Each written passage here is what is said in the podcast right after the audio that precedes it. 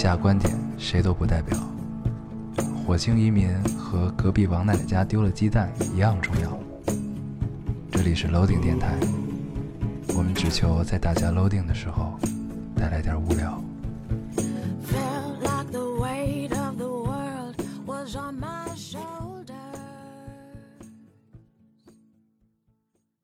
大家好，欢迎收听 loading radio，我是老高。我是姚，新的一期又跟大家见面了，非常开心，非常开心，你为什么带这么狠说？我非常终于回北京了。非常开心，非常开心，哎呦，说的特别狠啊！嗯。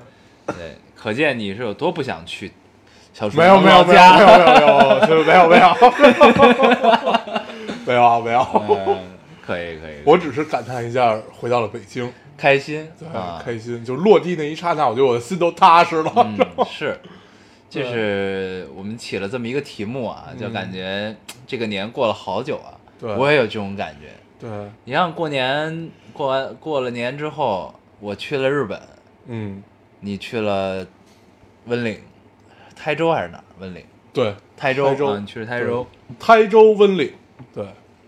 台州温岭、嗯。啊。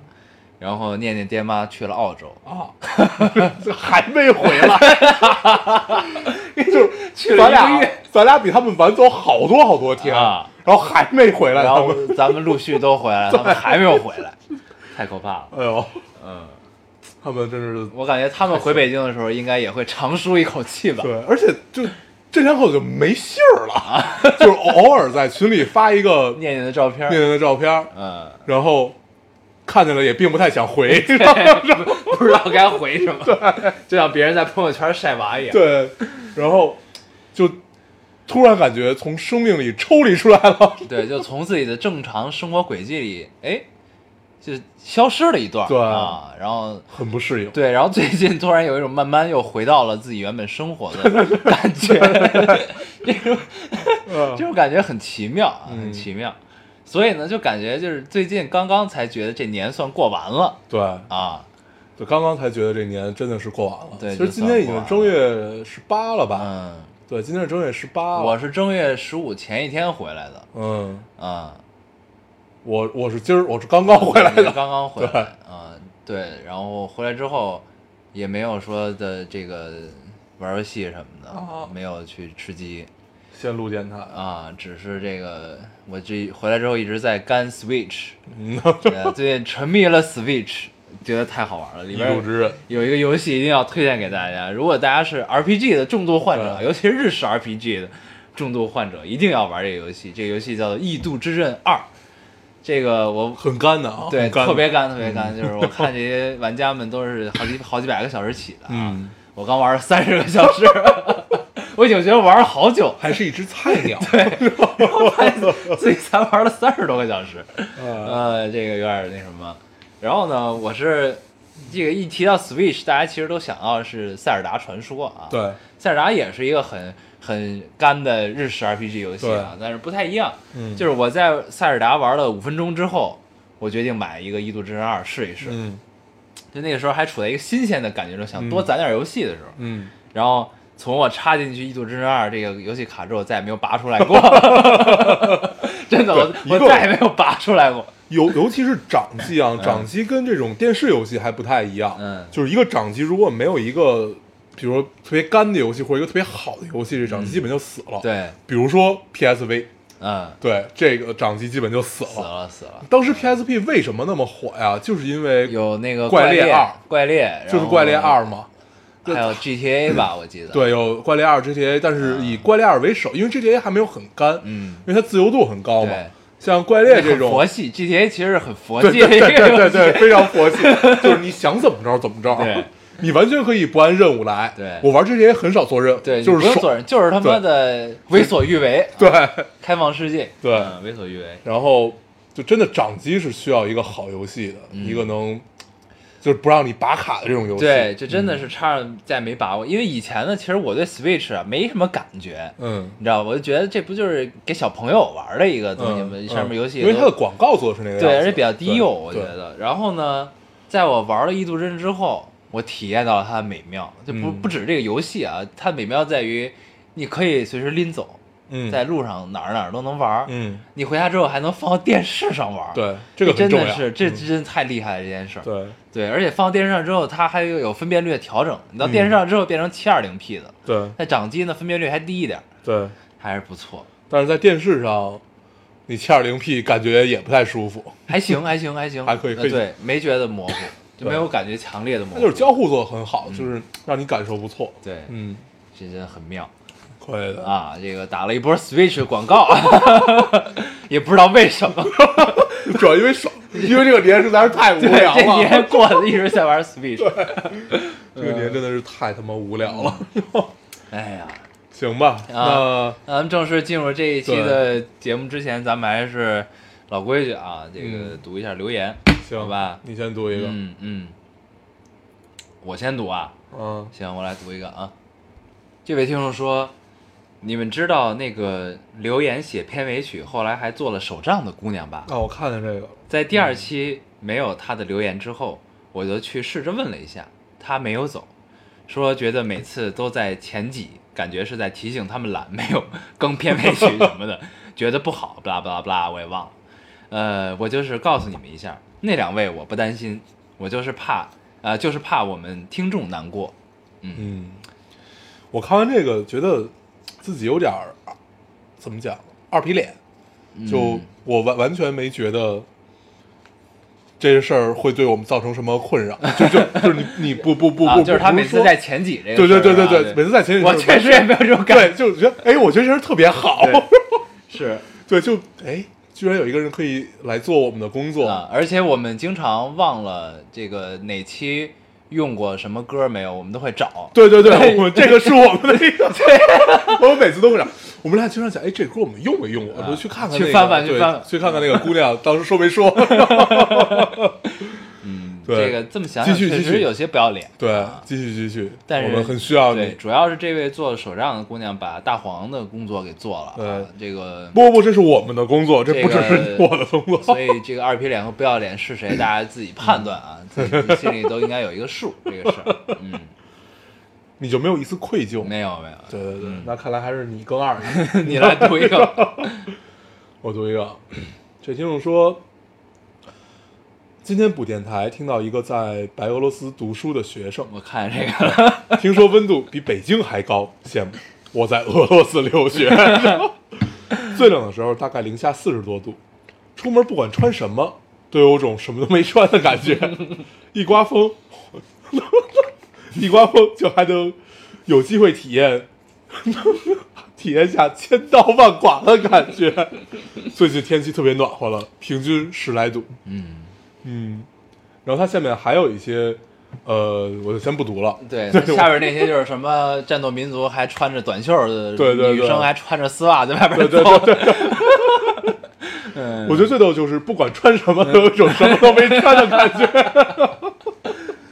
哎呀，我嗯的人生中想想真的是没有体验过这个零下四十度是什么感觉。有，但是我看过一个视频，说这个零下，让你体验一下零下四十度、五十度是什么感觉。是尿尿那个。两个，连尿尿尿那我没看，一个呢是他泡温泉，嗯就是他们泡温泉的时候，他录这个视频呢是头上都结着冰，嗯，人待在水里只有一个脑袋，然后笑呵呵的就把头沉下去了，沉下去之之后，你就看，哦，我看过那你个，你就看那头发呢都漂浮着在那儿，对然后一起来都没有过程，就 又变成了那个形状，头上都是冰，就僵在那儿。嗯。还有一个呢是加拿大，说告诉你们什么叫零下四十度，接了一盆水在屋里，嗯。接了一盆这个冰水热水，嗯。然后啪往外一泼，泼出去之后，那个没有水落下地上的是一层雾样子，对，就变成一群、就不一一片雪，对，扔在了那儿，嗯，特别厉害。对，这就是我看的是尿尿那个，对，所以这个在在这个俄罗斯留学的朋友辛苦了，辛苦了。啊，这个你下次也可以去泡个温泉，或者去泼泼盆水，感受一下到底是不是这样。给我们录个，相信你一定做过这个实验，这 应该是挺好玩的一件事儿，嗯，能玩一年，能玩一年，嗯。水里泡一年。嗯。你读一个，我要读一个啊，这位听众说，老哥俩，惊呆了我。想做早饭的时候随便找一期听，我的妈耶！你俩猜怎么着？第五期竟然才三十九分四十八秒，这个我这电台元老级听众突然蒙圈。我俩哥哥每周刚开始是要什么时候更新的？一期时长真的有数？哈哈哈！果然人人以群分，随性的听众追随性的俩主播。呃，做蛋炒饭去了，再不起身，这期电台又播完了。这其实是来吐槽时长的，是吧？对嗯，做到我们第五期的时长。嗯，我还真的不记得咱们第五期有这么短第五期是什么我都不记得，啊。咱们有过这么短？我记我印象中应该是没有低于四十分钟的。大概有吧，有吧我记得有那么两期就聊了半个多小时，嗯，然后就觉得实在没得可聊，就这么着吧。对，应该有那么两期，那会儿咱们本都是那那会儿四十五咱们分钟以上，嗯至少，嗯，一节课的时间。而且咱们经常就是一个多小时嘛。对嗯，对那想想当时的咱俩比现在还混，啊，对吧？确实是，嗯我们现在是慢慢的社会责任感越发浓厚，对，认真了起来，认对，真随着我们的年龄的增长，对 我们认真起来，我们自己都害怕是的，啊。这个，而且我现在有印象的只有第一期、第二期。第一期是十八岁不知道，第二期是柳如是是和那个东风破然后第三期我就忘了。然后我还记得有那个周杰伦，周杰伦有两期，嗯然后还有一个有奇怪的同奇怪学同学，嗯，然后上一期是狗年大吉，还有什么爱情，爱呃情不不会说话的爱情，对，嗯，想想还挺多的，啊内容真丰富。这个非常丰富非常怎么回事儿啊？毕竟有你来读吧，还是？好几百期的节目了。我读一个啊，这听众说，一直想有一天这俩大傻子能读我的留言，好和同学们嘚瑟嘚瑟。这个愿望已经持续到一八年了，也不知道什么时候能实现。你实现了。你实现了，你下下回换个称呼，嗯，我们让你期期都实现。对，俩大傻子是吧？你留错留错地儿了吧？你是不是听别的节目来着？我们如此睿智的两个主播，对不对？还可以，还可以。你读一个，嗯，嗯，这位听众说，明天周二是你们应该更新的日子，也是开学的第二天，我已经想回家了。嗯，很妙，对，而且他最后结尾用的是微笑的那个表情。就感受到他的嗯，无奈。对，而且你发现没有，就是微笑的这个表情啊，嗯，这个父母父母辈儿都特别爱用。对，父母辈喜欢用两个表情，嗯一个是微笑，这个，还有一个就是比呵呵，比比那个 OK 那个表情，嗯就你刚才发给我那个，对，特别喜欢像兰花指。嗯，嗯，行，然后你读完了，我读完了我读一个，我读一个。这听众说，你们是在微博读留言的呀？我一直在喜马上读留呃喜喜马拉 喜马拉雅上留言来的，嗯操，有好多好像都很愤怒，很愤怒。对，我们一听就是没有认真听我们最后说的。是，对就是把我们最后的这个一出来的这个贯口，就是对当成了一个例行公事啊。但其实每一次我们都是用心在说的。对，每次都是重新录的。对对你像我们呢，喜马拉雅是重新录的，对，荔枝呢就不是。一直直接往里扔的。对，荔枝是录好的一个结尾，直接往里扔了。对，喜马拉雅是因为我们俩懒，对从来也没有录，对，从来也没有再单单为喜马拉雅录过对，一次，谁也没提过这件事。就是每期录完之后，结尾的时候都顺口就说了。对对啊对，从来懒得再单独做一个文件。对，对，咱俩是有多懒？我来读一个、啊，你读一个。这位听众说：“告诉你们一个秘密，我妈以前也喜欢把卧室的门开着，说空气好。后来，后来我想个办法，我说妈妈，做噩梦那开门睡觉做噩梦，窗帘有缝就会吓醒。从此以后，每每从此以后天刚有一点点黑，我妈就把窗帘拉好，再也没有早上我还没醒就把窗帘拉开。”晚上我还没睡觉呢，我妈就把门关好，还拽了一下，还拽了一下，嗯，呃，可怜天下父母心啊。嗯，但是这个办法呢，我不太建议男听众用啊。嗯我不太建议男，你想想这个场景，一个男听众躺在床上跟妈妈说：“妈妈，不关门，晚上睡觉做噩梦，这事儿有点恶心。就是讲一个妈咪 boy，对，这个方法还可以啊。对我看到有好多那个说关门和不关门，还有一个妈妈过来说，但是那但是那条我忘了截了。啊，说她妈妈说什么？我忘了，但是我大概记得是他，他说他女儿刚三岁，嗯就特别想让他关门。嗯她说以后我会注意的，怎么的，怎么着的。嗯，对，看来我们提供了一个不同的视角。确实是我我也读一个关于关门的。嗯这听众说，我妈每次进我房间再出去，一定会把我们关得死死的。然而我家的卧室门是铁门，关上门网络就会连不上，所以我每次都是下床开门留个缝儿。嗯和我妈说了很多次，还是给我关上。嗯，嗯，我们不一样。对，这是一个反过来。为什么卧室门会是铁门对，呢？为什么要用铁门呢？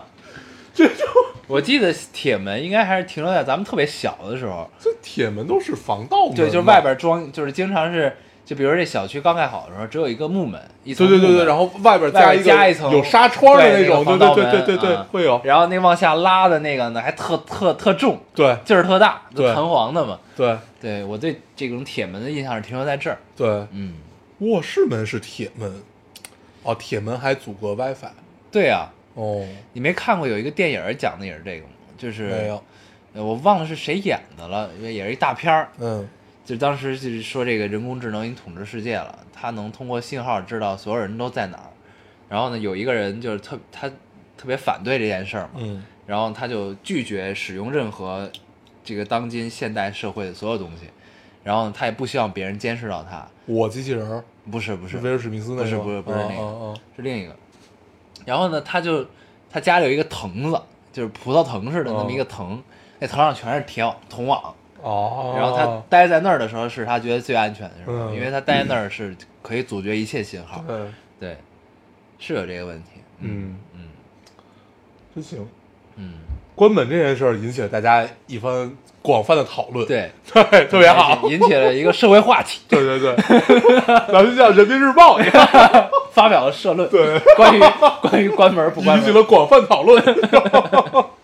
呃，我来读一个啊。你，读一个，这个听众说，十二点零八的火车票，我爸愣是六点半把我从我大姨家 接走，到了火车站，我现在实在是瞌睡的不行，所以在听电台。可以的，嗯，你家，你大姨家到火车站要六个小时。但是这是一个特别、特别、特别、特别讲究、特别有时间观念的家族。，对我，我也有这毛毛病，我特别喜欢早到，我也是特特别喜欢早到。到。好久。对啊。然后我我在诸葛他们家的时候嗯。就很不适应，嗯，我们家都是卡点儿，一定要卡点儿。对，就是比如说，比如说今天晚上是六点的航班，嗯。我五点二十才基本到机场，啊，就是对，这很痛苦。我对我就很紧张，我一直很紧张，很抓因为我每次过安检都很很复杂，就你你要带一堆相机什么的嗯，嗯你要把胶片都拿出来，要自己要弄，就很复杂一套程序，然后嗯就像打仗一样，所以我每次都给自己留出来，甚至多一个小时的这种时间。，我一般都是就是过了过了关之后，我可能还有一个小时，对，不到。我就很舒服，对这样我就很舒服，状态很好，对，很从容，很悠然，可以很从容的拎上包，看着别人匆匆忙忙的跑。对对对，然后你可以去，走到星巴克去对买对对杯咖啡，先 先去买杯咖啡，然后在机场里溜一溜，然后最后走到自己的，特别好，哎想想就觉得很安心。对，就很从容，就这个时间浪费就浪费了对，但是我特别高兴，对，很从容。对。啊！我经常处在一种焦虑的状态，对。比，如说我在，你像我这样去日本，嗯。我其实没有做这个买东西的任何打算，嗯。然后呢，我就带了一个箱子，装的都是我自己用的东西。嗯。然后呢，结果就去的过程中呢，你经常逛着逛着呢，你看到一些东西呢，你想买，嗯，然后我就会焦虑，在买，虽然我已经买了，箱子不够搁，但是我就会焦虑，这个带得回去吗？嗯，带不带得回去？到底？对，因为我自己收拾箱子能力也很差，你知道吧？就是所以确实是这样。我经常处在这种焦虑之中，你知道吗？嗯我为什么敢在这个到最后可能就买一个箱子，对，你一般都是对，最后只能是以买一个箱子告终，嗯，因为 你收拾箱子这件事儿是特别复杂的一件事，尤其你要自己出门的时候，嗯，我收拾箱子真是太累了。你要不停的去规划，你要出个远门就更需要规划。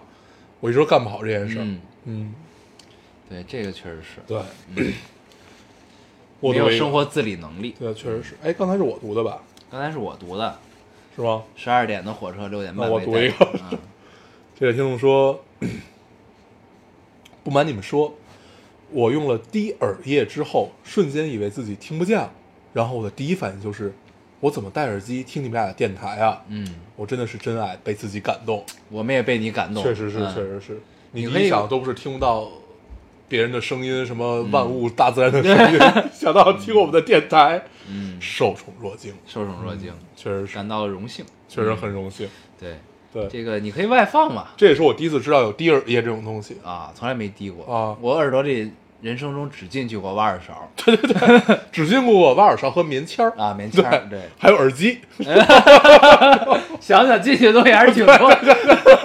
现在基本已经不进挖耳勺这种东西了，基本就是进棉签儿和耳机。对，滴耳液到底是一个什么样的？是因为有中耳炎或者有什么才会用的药吧？应啊该是，应该是发炎啊、或者什么的这种。不过我最近左耳就有些问题，怎么了？我就总感觉 你听听耳机听多，不是，就是听力不一样，左右两个耳朵，我现在感觉肯定不一样啊！你能感觉到，就是你左右眼都不一样。我跟你说，我每次特别恐惧，就是下飞机，啊我下飞机，包括到现在，就是我下飞机大概一天都缓不过来，我都觉得自己有有点耳鸣。是吗？而且随着我年龄的增长，这件事儿变得越来越严重。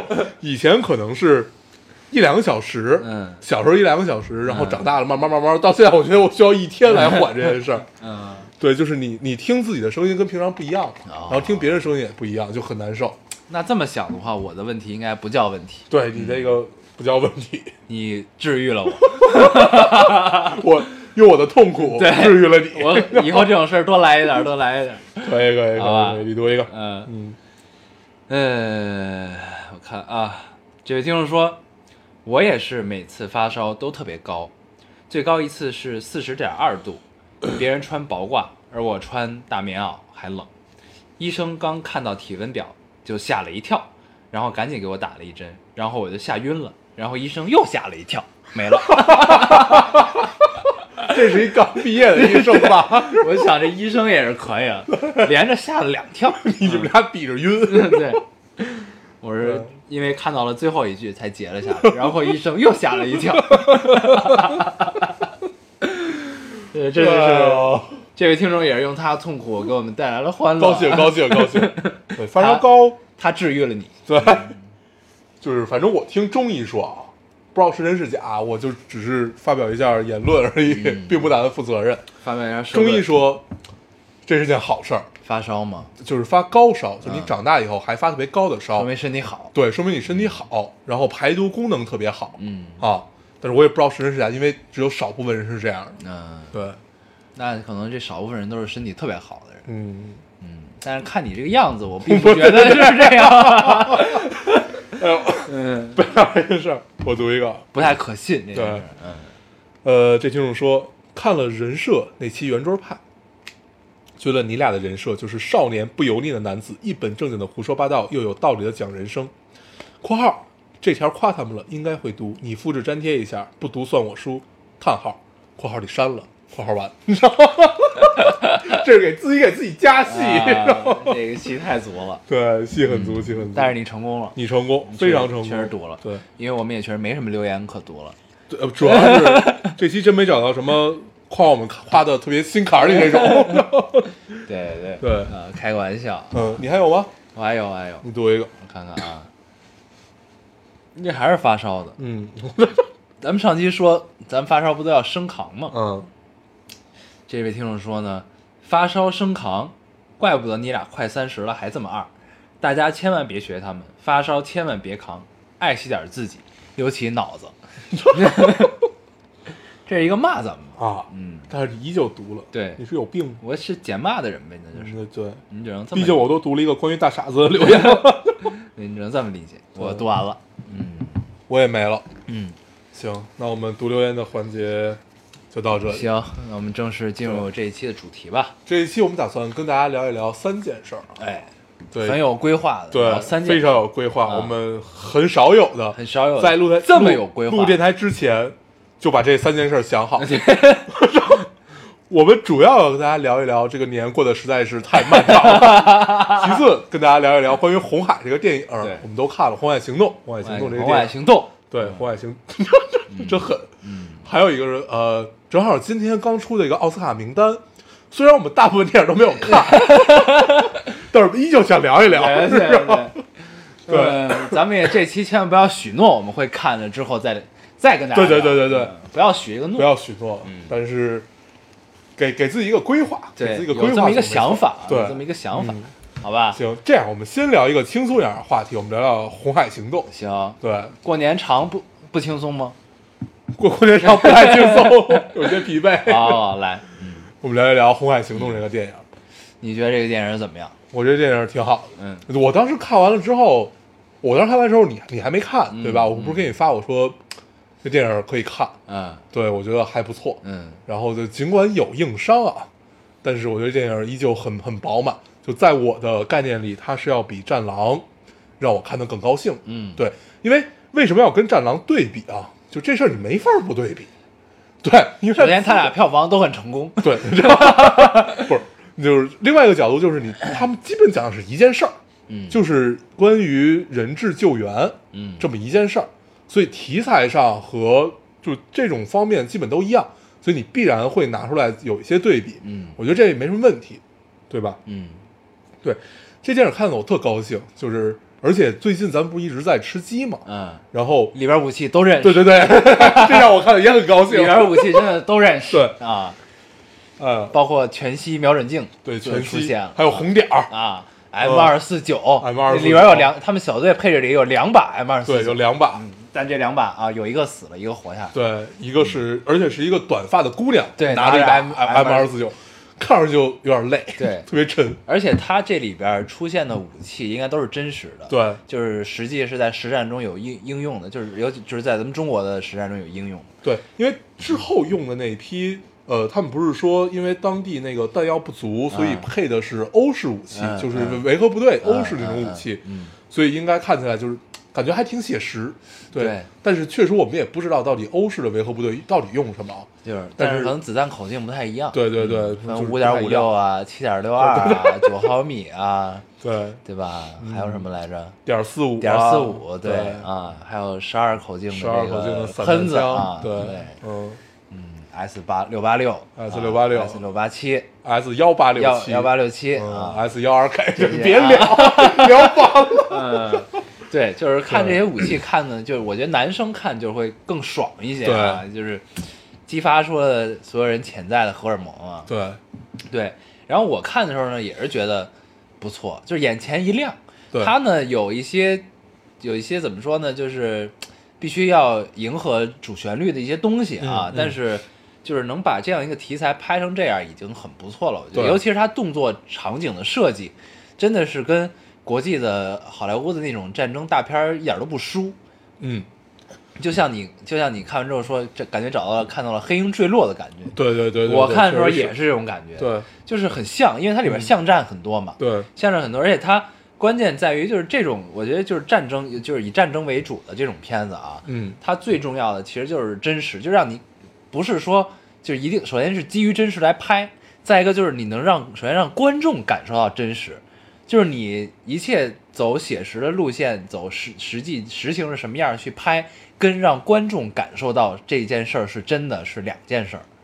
对对吧？确实是但是红海呢，这个东西确实是让我看到了，我觉得这事儿是真的。对，因为这事儿嗯难点在于什么？你看现在，呃，去年去年吧，去年还是前年得了奥斯卡的那个也是关于战争，叫《美国狙击手》啊你记得吧？对那片子我看了，嗯就是现在主流其实是一种纪录片和人性化的这种方式去拍，他更思考战争给，人带来的影响。然后嗯呃，它就更偏记录一点的感觉。然后这个电影就是一一定是一个很主旋律，然后、嗯呃，一定一定是那种就是我要拍一个战争片儿，对是这个角度去拍的。对，如果在这个方式上是能让你感受到真实，我觉得这是并不是件很容易的事儿。而且他大部分的精力和预算，我觉得都应该用到了这个战斗场面的设计和、嗯和装备上了啊。对，你像爆破啊这那的，而且它这个巧有意思的是在于他们就是不同，它有变变化了很多种作战方式，嗯，也展示了很多武器的应用场景。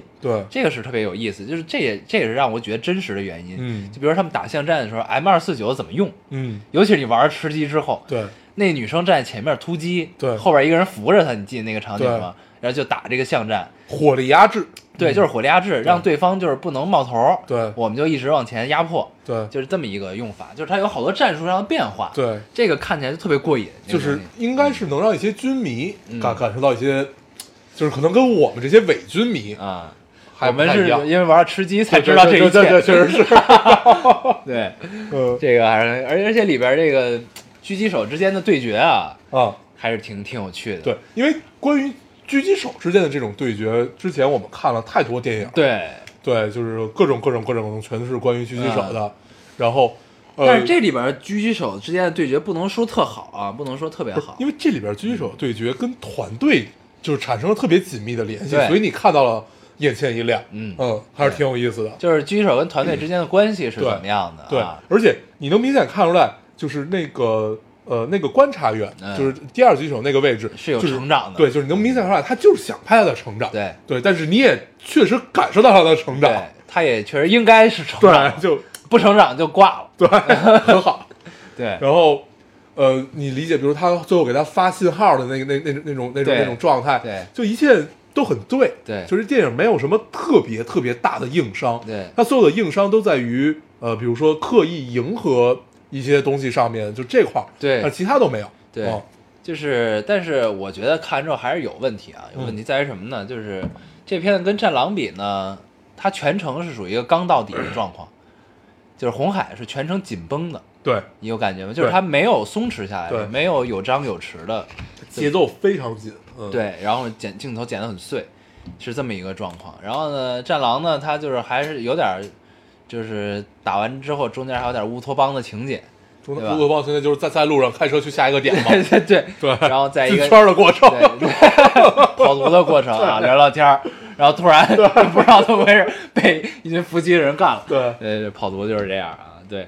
然后就是就是他会让观众全程紧张啊，但是有的人喜欢这样，有的人觉得就看完之后觉得特别累，对，嗯。就这是一个问题。还有一个呢，就是这个抢黄饼，我真的是不能理解为什么要最后抢这个黄饼啊。嗯。嗯，但是你看完他抢了黄饼之后呢，你也有一种感觉，就是我们终终于当了一次世界警察，对啊，强大强大，对，嗯这也确实符合现在大国情怀的这么一个大家大大情绪在这儿，对。啊，所以整体这个片子看起来就是挺高兴、挺痛快的，而且然后他燃的点也很对，对。对，基本全程都在燃，对，挺痛快的。嗯。然后就是，其实我我感觉应该大部分的观众在看到狙击手对决的时候会觉得挺带劲的，嗯对。然后我觉得，那如果就是有有对狙击手之间的题材感兴趣的听众，我觉得可以给咱们给他们推荐一个电影，嗯，叫《兵临城下》。对，兵临城下，对，那个是看狙击手的对决看的我特别过瘾的一部片子，是裘德洛演的对啊。，那是一部老片子，讲二战的时候，二战时期，这个俄德国和德国打进苏联，俄罗斯打进苏联之后，然后两个狙击手两个狙击手之间的对决，这个挺有意思的，大家可以看看。狙击手之间的这种对决特别特别多啊，兵临城下也是我看的最高兴的一个，对，因为特别过瘾，对，因为他用的是那种老像，就是甚至连狙击镜都没有那种，用了九八 K 对对，就是就完全凭感觉的福特那种枪福特猎枪，还有各种，比如说什么刺杀总统的那种，嗯嗯就类似于这个样子的，嗯还有很多关于狙击手。对，对，兵临城下确实很好。嗯，嗯，这个推荐给大家对啊，嗯，红海差不多吧？红海聊到这儿吧，差不多啊聊到这儿。就是看，就是如果大家想过个瘾、爽一把，对，就去看红海，特别啊适合在过年的时候看这对，特热闹啊。，特别热闹，但是稍微有一点点血腥，对啊，对，就这个对于我们的审查制度也是呃很，这迷的。确实不是稍微有点血腥了，嗯就是挺血腥的了。嗯对，就断断头啊，对断肢啊，对这应该是会引起一些观众一些不适适啊。反正我看着我都就有有有有点恶心，是吗就你因为你想你在国内国产片的大屏幕上看到这种东西，你就觉得怎么还有这个？有点奇怪，对嗯就主观上觉得，哎，这个怎么没没有审掉？嗯，我看还行，嗯。我唯一觉得稍微有点觉得、呃、这种感觉的是那个那个石头啊石头死的那场戏，啊！就他脸的那个，对他那啊，脸有点那样了，对就我觉他脸上得稍微有掉了一点。车上我倒还好，没什么感觉、嗯。啊，行，嗯。红海我们就大概聊到这儿，嗯，很不错的一个电影，对，有机会可以去看。很。惊喜啊，很让人惊喜。对嗯。高兴，嗯，嗯，然后我呃们，聊什么？我们聊聊奥斯卡吧，聊奥斯卡。聊聊奥斯卡。奥斯卡今天刚出啊，其实这届奥斯卡啊，感觉最佳男女主应该没什么悬念。嗯，然后最佳影片其实就在广告牌和这个《水形物语之间选。对但是《水形物语》我押对了，我嗯猜对了。对，因为当时《水形物语》，因为《水形物语》到现在还没看啊，因为国内没上，然后网上资源现在都被被清掉了都。嗯然后，呃，我在看这片子在国内还没声儿的时候，我好像在电台里说过，说过。我刚看了那个预告，我觉得这个有戏，对。这片子一定是一个好片子，然后有可能能进奥斯卡，嗯这种感觉。没想到最终拿了最佳影片，还是不错。，对，因为还没看，所以就是这个我们就先不聊。嗯对。对，然后我们也特别感慨啊，这个 Gary Oldman 终于终于拿奖了，提名了三次哈，提名了三三次次，嗯。对，终于拿奖，嗯，可算拿了。对，挺好的，嗯。挺好的。但是咱们这么感慨，其实这是也并跟咱们没有什么卵关系。对对对，啊因为我特别喜欢这个演员，对对嗯打心眼里特别喜欢，我也挺喜欢，就是这种，就感觉终于扬眉吐气了啊，对对对，终于被人发现了，就是啊他得奖，其实要比小小李子得奖 让我更高兴，是对，因为像咱们第一次认识他，都是在这个这个杀手不太冷，对，对，嗯都是那个蝙蝠侠警察他演那个对演那个坏警呃演那个坏警察在在蝙蝙蝠侠里在在诺兰的三部曲里面嗯。演的是那个警察局长咯噔咯噔对咯噔心里咯噔一下，对，对，咯噔，然后就你完全看这两个角色，就是都是演警察，就这个人就这个可可塑性太高，对，对，然后 其他的就是，比如他讲那个，呃，后来对我想起来，我第一次还真不是在这个杀手不太冷，是在《老友记》里面，啊，他还有老友记呢，老友记这两天还真看了，又开始看老友记《老友记》里边好多大明星啊，嗯就是他当时在《老友记》，我到现在都记得，他当时在《老友记》里演他那个呃，Joey 嗯。去跟他对戏。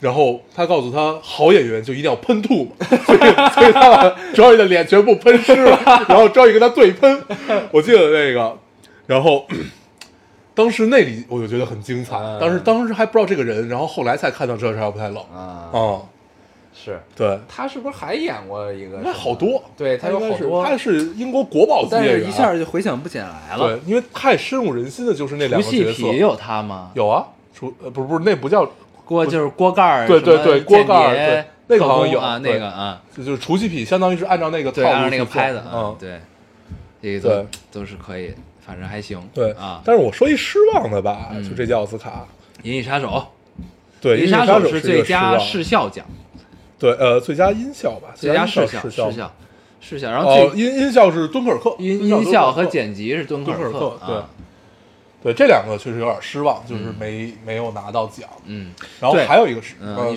说，你说，你说。我还有一个比较失望，就是你记得当当时咱俩聊，就咱俩看完《寻梦环游记》，啊，我说如果今年如果没有一另外一个动画长片，应该就是他了。对但是是他，我会很失望。对，当时在电台里，我记得咱们也聊过，是，果然就是他了。对，这没办法，对这事儿。真的没有了，对真的没有了。啊这个东西吧，就是就是你，哎，动画这块儿其实就是这样，就是你会现在觉得呢，一直没有没有惊喜，很乏力，对，就动画这对块儿呢，一直就是真的不差，就都不差，都很好，但是你都完全明白它的路数，就就是迪士尼啊、梦工厂，对。就就就都是这些路数就是都不差，但是呢，你就觉得都是意料之中、情理之中，对。所有都在之中的一件事儿。就不闪光吧？对，嗯。我至今觉得让我让我觉得特别兴奋的，看到有一年的动画最佳影片还是就是《机器人总动机器人员》总动员。对，嗯。那个真的太棒了，嗯。那个非常好。大力，对，嗯。就是在之后就再也没有说让我特别感到惊喜的一个，就是在奥斯卡上啊、嗯特别惊喜的一个。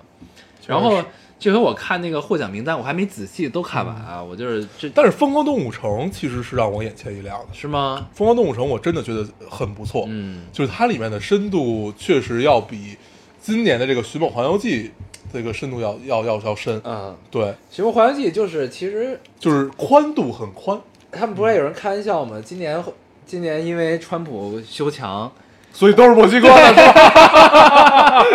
得奖全是墨西哥，对对对对太逗了这个。对，这个太贫了，你想贫了《寻梦环游记》不也是吗？对吧？很贫很啊贫，我看着这个，这也太逗。嗯对，所以就是这个事儿吧，呃，我要说什么啊？我看那个名单，看那个获奖名单，看完之后呢，我没仔细都看完，我是在开车的间隙看了一下，然后我就会发现，其实我今年最喜欢的电影都不是特别主角的，嗯就，不是特别博眼球的。银翼杀手啊，敦刻尔克啊，对，《银杀手》、《敦刻尔克》这种，就是就是，嗯，我我其实以前一直也是知道，就是奥斯卡其实并不代表着一个特别权威的一件事儿，你知道吗？它是工会奖嘛，对，就嗯它其实不是一个说它代表了，行业内的奖，对，它代表了说这个全美这么一个审美，或者全球引领全球审美这么一件事儿。因为它但是它足够大，对，但它影响力真的是非常大，啊，对影响力非常大，而且也很多这个电影人是以追求这个东西为终身的目标的啊，这个这个毋庸置疑，没有问题。但是呢，我看完这个名单之后，其实我会逐渐发现，就这个东西吧，就是就是就是就是，我会更客观的去看待自己，你明白我的意思吗？嗯，就是我看到这这个所有东西之后，就以前呢，你会总会有意无意的去追逐这个东西，嗯就是你你的品味会往这靠，嗯你也会在想他们的品味是什么啊，。那倒不会，嗯，我会有，不是，但是你看历届奥斯卡，就是你你说的所谓品味往这儿去靠，你其实是靠在它的最佳影片，嗯，呃，就是就是那些主要奖项上面嘛，对，对吧？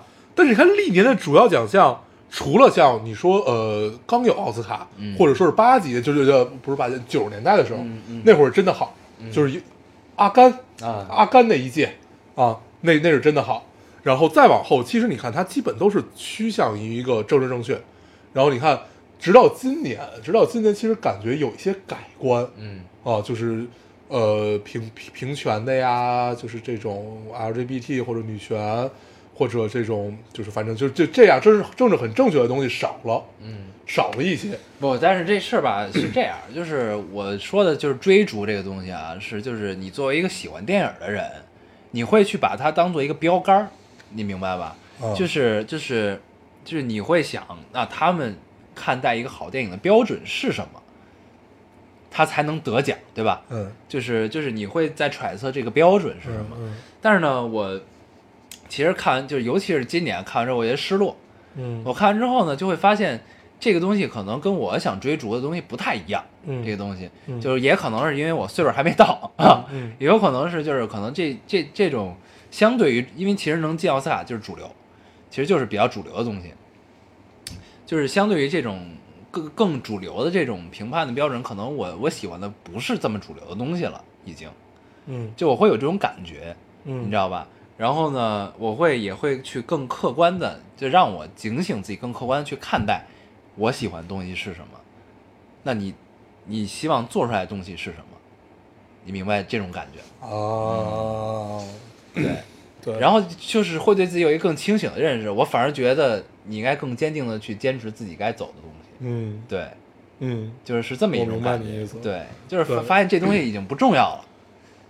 就是 你发现可能你的审美和你要做的事情，并不不并不符合现在主流这些东西，嗯但是你依旧愿意去坚持它。对对还是挺有，就是对挺，这说出来很空，但是在我那一瞬间的感受是特别真切的这个对事儿。当然，《水形物语》还没看，《水形物语》是应最佳影片，该是很爽的一件事，对，很爽嗯啊。应该是很爽的一件事。对对，《水形物语》看完之后，咱就是们可以再聊一聊如。如果大家真的喜欢看电影，可以去关注，就是就如果想看到现在全球比较先锋和就是大家都在干什么，就去看三大电影节的提名。嗯，就是其实就是那三大电影节的提名，你把他们看完了，就是他们最后得奖得奖的那些一定是有，就是有很多因素。对对，啊一定有很很多因素，最后选到了他。你去看他的提名，看他的那几项大提名里边都有什么，就把提名的都看了，把那些嗯提名看了，你会发现哦，原来世界是这样的，对，对，很有趣。尤其是威尼斯和柏林，嗯因为戛纳已经慢慢的趋向于更商业化这些东西了嘛。对，威尼斯、柏林这两个是特别值得，尤其是从我从前年开始又在看，就是因为之前空空了很多空了很多年没有看，然后因为大学时候都特别好装装逼，嗯就是一定要看威尼斯电影节的电影，然后后来就觉得这件事儿好像也没什么意义，然后但是所以你去看奥斯卡了。对，然后随着你年龄的成长，发现这件事其实还是有意义的，啊然后是，对，就你得知道大家在干嘛，嗯，然后你才能对自己有一个定位，对。对，这是很重要，就是一个反馈，嗯，对，而且就是形式很重要，就是就是，其实到最后看看到最后，你就会发现，其实大家讲的都是一件事儿，对。事儿都差不多，就是你用什么方式去讲，是，是这样。就是尤其是我看了《大小谎言》之后，嗯，我就发现，操你妈，一个一个是一个是误伤对。误呃失误杀人能这么拍，对，也真的是一个挺有意思的事儿。这就是怎么玩怎么有活儿，对，嗯，而且就是这这片子漂亮，特别特别言之无物的一个片子，你知道？但是你看完之后，你就对特别高兴。但是我真看不下去，我我在我在住他们家那边的时候又在看，嗯。然后我还是没有看下去，我后来我决定放弃掉，我就你一定要坚持我就看下去不想看了。看下去之后，你会发现，我说我连是这样，集我都看不完，就很很难受。嗯，因为它节奏太慢，哎呦，但还是很愉快。可以可以，就是我看这个片子真的是靠配乐撑下去，嗯，这配乐真的很好，很好听。就是对我我上期应该提到，就是副本这个美剧，啊依旧看得我很高兴。我看了，对但是我第一集没有看。我管你要了人人影视的账号，因为我等级不够，我看不了。哎我特别高兴的点开看，我第一集没看完。对每每一个人都是有壁垒的，每个人都是有壁垒的。哎呀，行，咱们这个 奥斯卡就也奥斯卡差不多聊到这了儿。这个随便淡扯两句，没看，还没有看任何奥斯卡影片的，只是表达一下失望。聊了很久的奥斯卡啊，还可以。嗯，这个，那咱们就聊一聊这个年真的太长了吧？这个年真的太太他妈长了。嗯，一开始我觉得它长，主要是因为你就发烧了，对嗯，发烧了之后呢，又打乱了我的节奏。正常来讲，你发个烧，发烧好了以后，你就按以前正常节奏走，你刚好就走了，就不是正常节奏。这正常节奏是什么样？你你的很舒服的，就是大家去去念念爹妈家，对，喝喝酒，每天晚上混一混，嗯，然后白天玩玩游戏，然后再去晚上混一混。就没有这个缓冲了。对，就这这这个缓冲是过年特别重要的一项。然后念爹妈直接走了。啊。啊，他们走得特别早，对。对，就让我们很无措。对，我也是，对。就是呢，过年这会儿呢，先是你发烧了，你在嗯。三十儿当天发烧，对，烧了之后呢，我们仨没事儿干，无所事事。你说说喝酒呢，也回不去，也没法去念爹妈家，对，因为那个他爹妈都在。对，然后呢，喝酒也叫不着车，嗯然后也没法开车，嗯就最后也就没干没干成，无所事事。对，嗯就变成了念念念爹妈去网吧，我在家里跟他们线上，嗯，嗯，就是过得很很平庸，对。然后我发烧刚好，他们就走了。对，对，一会儿刚好他们就走了，然后嗯。咱俩还录了期电台，那还录了期电台，对。混了两天也没得干。然后我就走了，对，我就去东京了。对你走的第第二天、第三天，我也走了。啊，对。然后我们就留下北京一个人在这儿，对，那种感觉真的特别对，特别凄凉，就因为往年过年要要不就大家一块儿出门。对，要不就大家都在北京，嗯，就就很少有这种情况，就各自走，啊留下了北京一个人，对，然后就感觉很不爽。就是彼此抽离了彼此的生活，对，嗯，现在还没有再聚首，对对对 还有一波人在还有一波人还没有回来。呃，哎呦，所以这年吧就过得就等于是特别稀稀拉拉的感觉。对，然后嗯。就走了之后呢，就在那边就进入另一个状态，嗯。然后哐哐走这那的，对，然后回来之后就刚缓过来，等于是刚刚缓过来，我还我还还没有缓过来。对，对，就反正，但是我我我这趟去小春阳家，你聊聊你的感触吧，对，就是我我回去是陪他参加婚礼嘛，嗯。他姐姐的婚礼，然后就第一次见到这个样子的婚礼，就特好隆重，就你我这我这么跟你聊，就是你吃了三天。就对你能想象的一你能想象的一切仪式啊，那儿都有，中的西的。对，就是能想象一切接亲，啊，什么骑马，跨火盆，呃，呃没有，他是他你拜了。他们他们我想到了跨火盆，但是他们没有，不是他们那边不是火盆，嗯是另外一种类似于火盆，就是北方是篝火。火盆。儿。火烧新娘，火烧新娘。你怎么想出来 你这个词儿？你说“火烧新娘”，挂篝火，你他妈是不是有病？火烧新娘，不就是火烧？还我，还我，还一还，还一还。然后就你的小一切仪式有。有有咱们小时候里，有咱们小时候里在电视里见到那种媒婆，啊，对，就这点点着对要点着痦子，手必须还要点上痦子。对，，然后手里拿着烟斗，然后转着转着手手帕，谁演这个媒呃婆？，就是那个吹拉弹唱，就是那个五百块钱一天，就是鼓号队什么那个玩意儿的那个，就叫叫什么？吹就有专职干。对，就是就八抬大轿嘛，嗯然后前呃前粗后拥那种吹唢呐的什么的，反正一堆。这是一套，对，这都是一这是当地婚庆公司提对对对就是呃，我觉得他们那儿第一第一天第一天吃的 第一天吃一呃，我到的时候已经是吃了第二顿饭了，嗯。对，就是中午的我没有赶上，对我们我我我是下午到的嘛，下午到，然后那个第二顿饭是叫暖房宴，嗯。对，就是那个是娘家人嗯摆席，然后吃暖房宴，然后第二天是婚礼，婚礼中午一顿，晚上一顿，然后呃第三天基本是一样的，就是大家吃吃喝喝，就反正就这样，就三三三天，嗯啊，然后 胖了十斤，对，而且就他们就好好丰盛，嗯，而且巨隆重，就一切都菜都是火烧新娘。什么的，就一一切一切一切都有有板有眼，嗯，然后还有对，就每每一个人的感觉都很疲惫，啊。但是非常认真，然后都感觉就是强打着如果这股劲儿泄了，啊，就要崩，这种。但是随时都会吵架，对，对对对，就这种感觉。关键是我不知道他们是不是在吵架因，为你听不懂，对，嗯然后因为就是小春阳很忙嘛，她是伴娘，然后她也没法来陪伴我，给我翻译。我全程是跟谁在一块儿呢？是跟新娘的弟弟，还有小厨娘的弟弟，我们仨。他们就得都得照顾你说普通话，对，就因为小辈儿嘛，小辈儿他们对我我我待会儿可以聊聊方言这件事儿啊。这回回去我还挺失望的。对，就是先先先先先说先说婚礼这件事儿啊，嗯然后呃，基本我就跟这些小辈儿在一块儿，然后就大家还挺挺开心的，哎然后怎么样，然后就所以他们到底是跨什么呀？我跨篝忘了那个是什么不不是，就是类似于火盆的另外一种东西，就比如咱们那边里边炭，对。或者什么东西，他们啊。他们是另外一种，但是我忘了是什么。啊。了。就诸葛告诉我，他们有一个专业的名词，热的，呃废话，肯定是热的，嗯就类似于火盆，他们是另外一种名词，我忘了叫什么，回去问。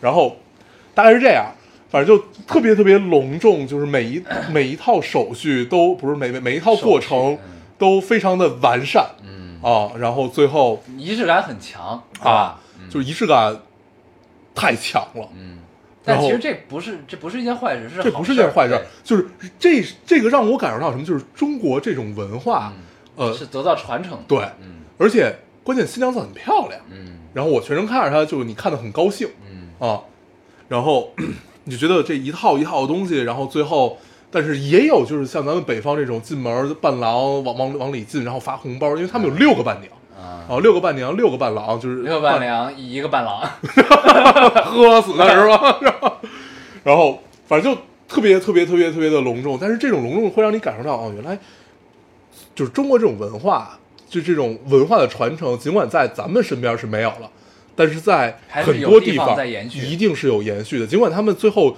是演变成了一种中不中、洋不洋这种感觉，但是中国这一套东西是在。嗯，对，因为为什么大家喜欢洋这套东西？它好看，它浪漫。嗯啊，就是比如说那个就是大 T 台、啊那种，誓言，对。啊然后对这一块儿讲讲一小故事，呃，我不是全程跟那个新娘的弟弟在一块儿嘛，新娘弟弟岁数也不大，二十岁左右吧，大概这样的一个岁数。然后，呃，头两天我们就一直在就互相互相聊啊，就是他他弟也是一特别贫的人，嗯然后就一直，反正就就就挺好的，然后也没感觉来他没感觉出他有任何的这种什么不适的感觉。然后因为新娘子已经生了，其他人看到你都会不适，是吧？不是就是就是关于他姐嫁人，不是，就关关于他姐嫁人这件事儿，因为他姐其实已经有有了两个孩子，就是早结婚了，婚礼办的就是刚刚办，嗯这个样子的，所以就其实是一个已经大家都就是完全能接受的这么一个过程。但是有那么一刻，嗯这一刻就是新娘子呃从这个 T 台呃 T 台的尾端走到首端的这个时候，我正好走到旁边嘛，然后小哥一下就不行了，你就看到他哭了，对他一下就崩了嘛，崩溃了，对，就是就是一下就哭出来的。那股劲儿就泄了。啊，然后但是只有我一个人看见了，嗯我就很尴尬，知道吗？就就我们就得安慰他嘛。他告诉他用但是方言跟你说了一句，就别说出去。这种时候，你无论如何安慰，你就你也不知道该怎么安慰。然后后来我就回想，我这辈子参加过两场对于我来说比较有意思的婚礼啊，一场就是刚刚参加的这个，还有一场就是咱们当伴郎给王、嗯。给那个念念爹、嗯。娶念念妈的时候，嗯，对，就是完全两两种心态。呃，一个是帮着帮着念念爹娶媳妇儿，对，啊。就这种心态，觉得特爽。高兴，对，啊。就觉得是我是没有任何失落，对，就是自 自己家里娶过来人这种感觉。嗯。然后我这回去，相当于是一作为一个娘家人的身份嗯去的，对，你就真的有一种失落。因为你的视角是在娘家人对，的视角其实跟我都没有什么关系，我我跟他姐总共就见过几面而已，但是你就真的有一种失落感啊，这种感觉还挺奇妙，嗯。对，特别有意思，是。嗯，挺好。对，所以其实你的这个年其实是在台州过的，有一种我是在台州过了年的感觉。啊，我是正月对吧？十二去的嘛，我感觉他们那边年味儿还是挺浓的，嗯。比北京浓多了，比北京浓多了。而且他们那边很重视八月十五，呃，不是什么八月，就是呃，很重视正月十五，对。然后找时间集体去台州过个年吧。可以啊，嗯然后他们正月十四的晚上有一个挑花灯，这么一个节日，但是那天我那那那那天天你发烧那天我喝大了，没有啊正月十四，对，那天我喝大了就没有去。后来看拍拍的照片，好高的灯啊，就真的是特别特别高的灯，然后灯旁边放的全是烟花，就一直在往上放，啊应该还是挺有意思的，也有一些关于猜灯谜啊？对，也有放就放那个放那个啊花灯什么这种，对对对，我很很后悔没有去，嗯。对，可以。是一，个出片子的地方。对对对对。对对，然后 对婚礼就聊到这儿吧，婚礼就反正给我的一切感受就是好隆重，嗯。就是但是感受都很好，嗯，就没有什么，就是主要是我也听不懂大家说话，我只能看，然后这种感觉感受这个情绪。对，就还挺好。然后我说一下，就是特别失望在于就是方言这件事儿，嗯就我跟他回，我跟小帅回去过几次嘛，你能感觉到，尤其小辈儿这一辈儿啊，说好多都不会说了是吧？基本都不不太说了，啊，而且你能有有有有一部分啊，是感觉他以说方言维持。维持，对。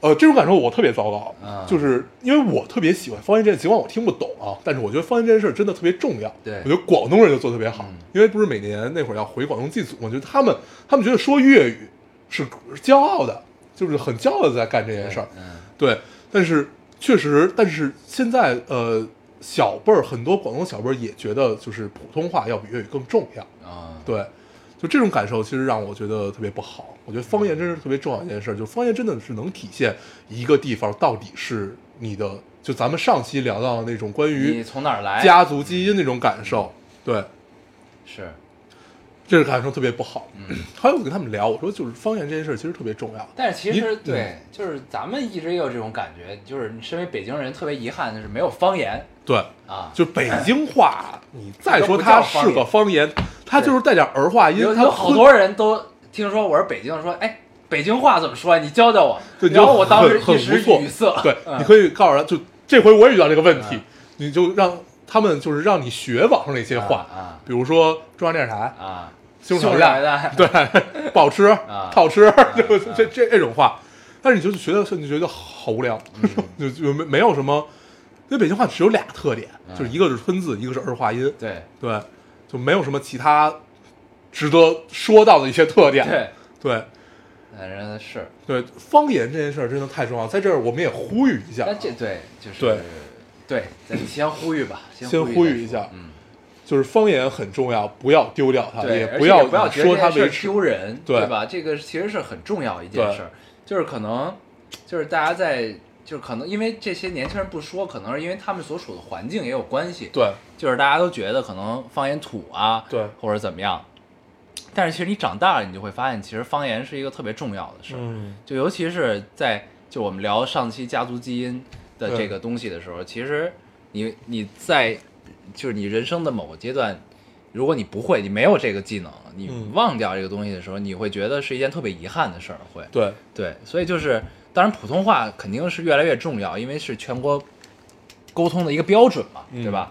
对，这个很重要，它重要固然重要，但是它不是说呃，这个重要的东西就是你值得骄傲的或者怎么样的，对吧？这个我觉得就是一个地方的文化的传承也是同样重要的啊。这个嗯其实是有使命的，但是这个东西的丢失，其实我觉得也跟上一辈的教育是有关系的，就是嗯。不能说教育吧，就是上一辈对你的影响，就是可嗯。能上一辈也不是很重视这件事儿，就觉得也 也行，对吧？对，跟这肯定有关系，嗯。但是主要就是因为可能小辈儿，呃，有的出来了，嗯。有的就就就不太愿意说了，嗯，然后回家也也就不太愿意说了嘛。对，然后这回婚礼也有特别有有意思一件事，他们婚礼不是有好多节目嘛，嗯有什么表演魔术的、拉小提琴的、什么什么跳肚皮舞的，然后其中有一个节目叫他们证婚人，嗯他们证婚人是谁呢？他们证婚人是一个当地方言节目的大明星。啊，对，尽管我不知道，他在台上说的一切话我都不知道，但是我能感受出来，所有人很喜欢所有人都很高兴，啊所有人都很开心。尤其，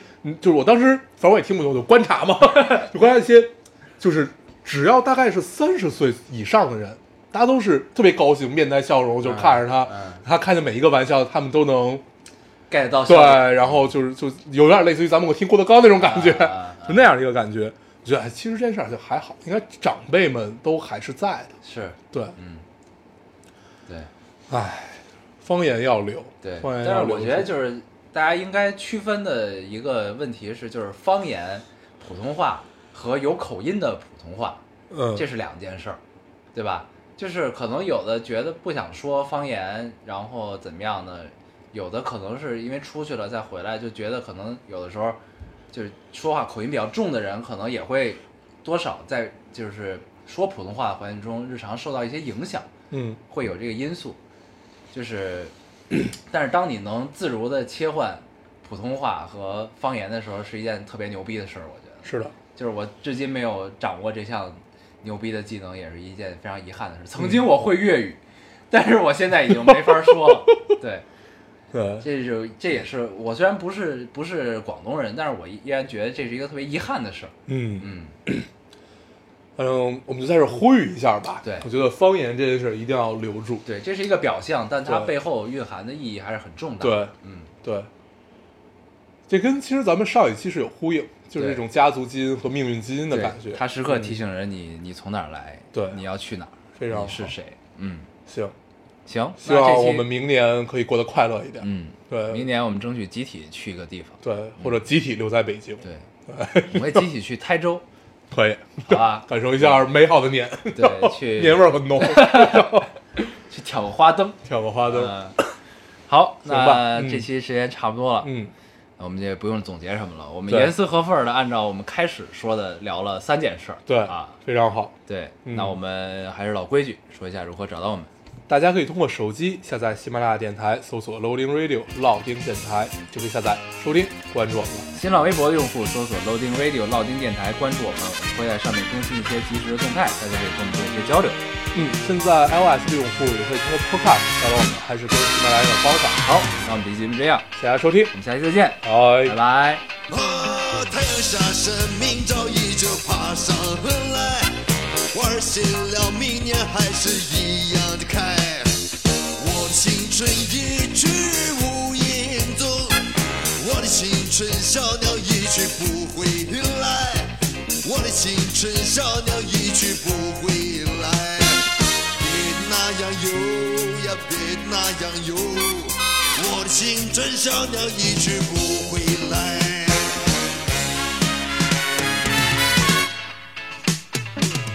下山，明朝依旧爬上来。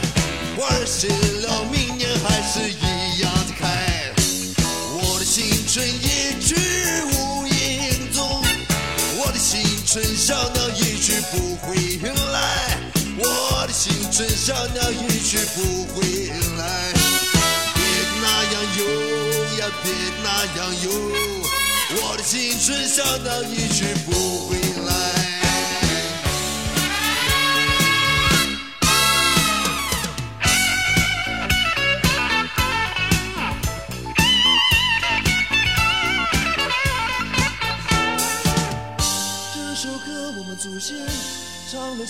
次，现在轮到他们的子孙来唱。日月轮回依旧，花开花谢依然，多少青春继续不回。地下埋藏的位置有付出的代价，是否我们已经忘记黄花岗的灵魂？他们地下有知，能否原谅我们？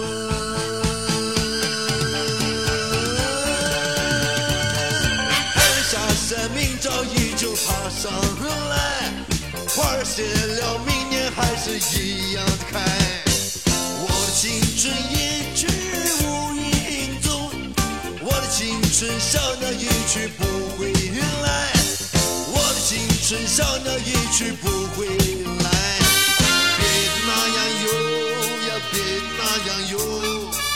青春小鸟一句不